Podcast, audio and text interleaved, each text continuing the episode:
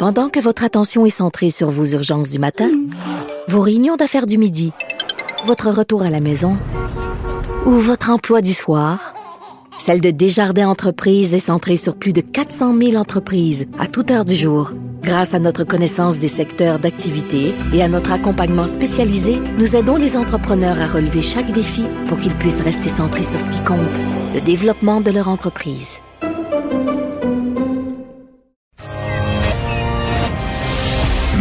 Dumont, un vent d'air frais. Pas étonnant que la politique soit sa deuxième nature. Vous écoutez Mario Dumont et Vincent Dessureau.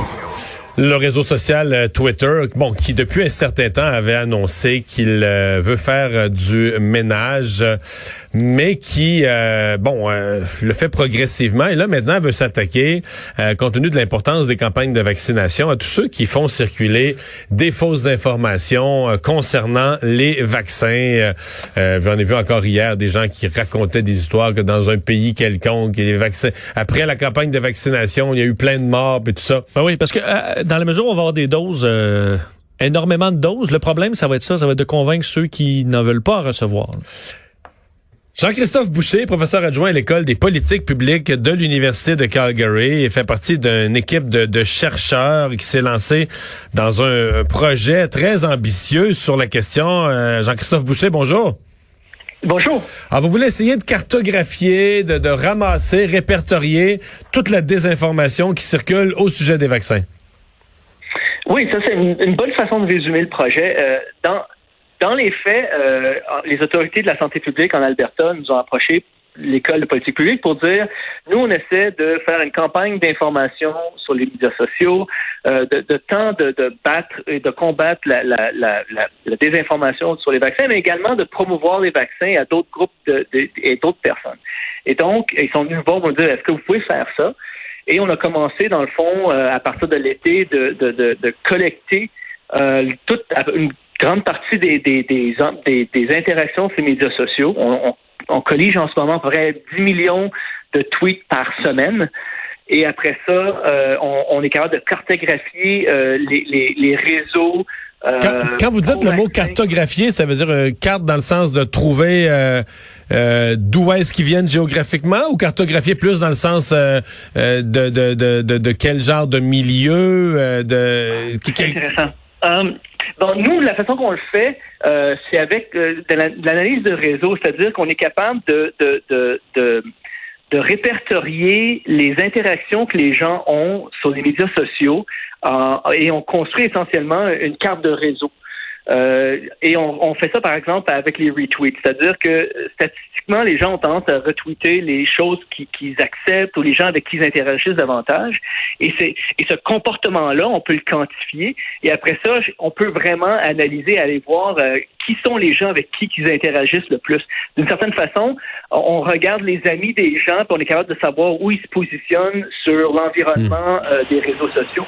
Et, et, et en fait, on, le fait vraiment sur des graphiques. On est capable de le voir. Je, peux dire exactement telle personne, telle date, telle, telle, pour telle, telle raison.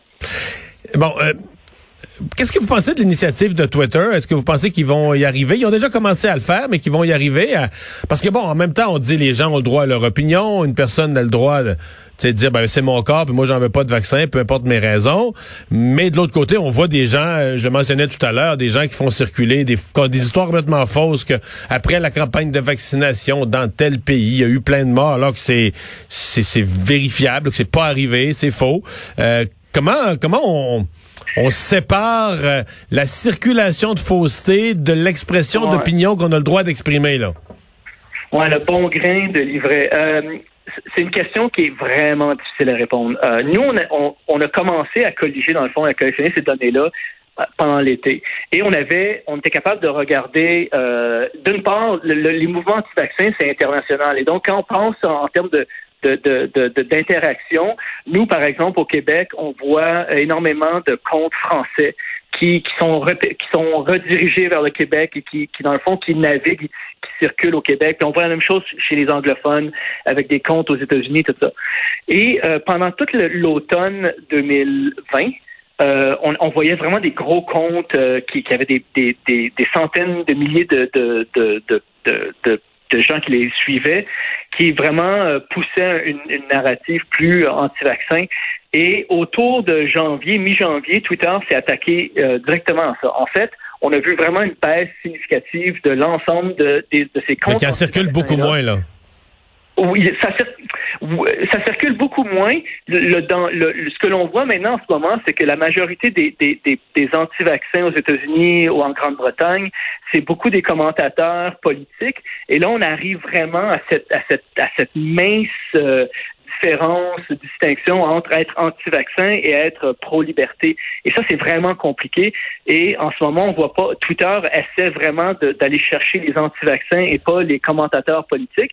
Et ça devient vraiment un enjeu euh, très important. Un bon exemple de ça, Robert Kennedy Jr., euh, vient juste d'être déplatformé euh, de Facebook et Instagram, qui sont en fait la même compagnie, mais pas sur Twitter. Et c'est vraiment un, euh, quelqu'un qui navigue vraiment entre les deux, là, entre le monde politique, le monde de l'opinion, mais également il, il, promeut beaucoup un, un, un, un commentaire anti-vaccin. Ce qui est intéressant aussi, c'est qu'on commence à s'attaquer beaucoup à les gens qui travaillent, aux gens qui travaillent dans, dans le domaine de la santé. Et donc, nous, par exemple, on est capable vraiment d'identifier les comptes des, médecins, des infirmières qui sont sur les médias sociaux, et on est capable de voir leur impact tant chez les pro-vaccins que chez les anti-vaccins. Et chez les anti-vaccins, euh, les quelques comptes de, de, de, personnel de la santé qui, qui sont anti-vaccins sont retweetés vraiment beaucoup plus. Et Twitter, en ce moment, commence à aller chercher ça, à dire, ben, si vous êtes oncologue puis vous avez des opinions sur les vaccins, il y a comme un problème euh, même de transparence et de, une, une des questions qui m'intéresse là, euh, on, on, sait qu'il y avait des gens qui étaient anti-vaccins contre tous les vaccins, là, contre la, la, la, rougeole, n'importe quel vaccin de base qu'on donne aux enfants, qui ont éradiqué, qui ont fait disparaître ni plus ni moins des, des maladies au complet de, de certains pays, de la plupart des pays. Est-ce qu'il y a un mouvement vaccin euh, anti-vaccin spécial COVID là? C'est-à-dire que oui, hein, c'est ça. Il y a des gens qui n'étaient pas anti-vaccins, même dans le réseau de la santé, des gens qui, qui ont cru certaines des des histoires particulières, comme si le vaccin de la COVID avait un statut particulier des autres vaccins. Là. Oui, en, fait, euh, c'est, on, avait déjà commencé un projet sur le HPV et on essayait de justement comprendre euh, les anti-vaccins chez le HPV. Et quand la COVID est arrivée, dans le fond, on avait déjà un projet sur le HPV qui roulait. Et donc, ça nous a permis de, de, de HPV, ça, c'est le vaccin contre le papillome humain, c'est ça? Exactement, oui. Euh, et, et ce dont on s'est rendu compte, c'est que d'une part, beaucoup des anti-vaccins COVID étaient des anti-vaccins HPV. Et, donc, ils ont, été déplatformés en même temps.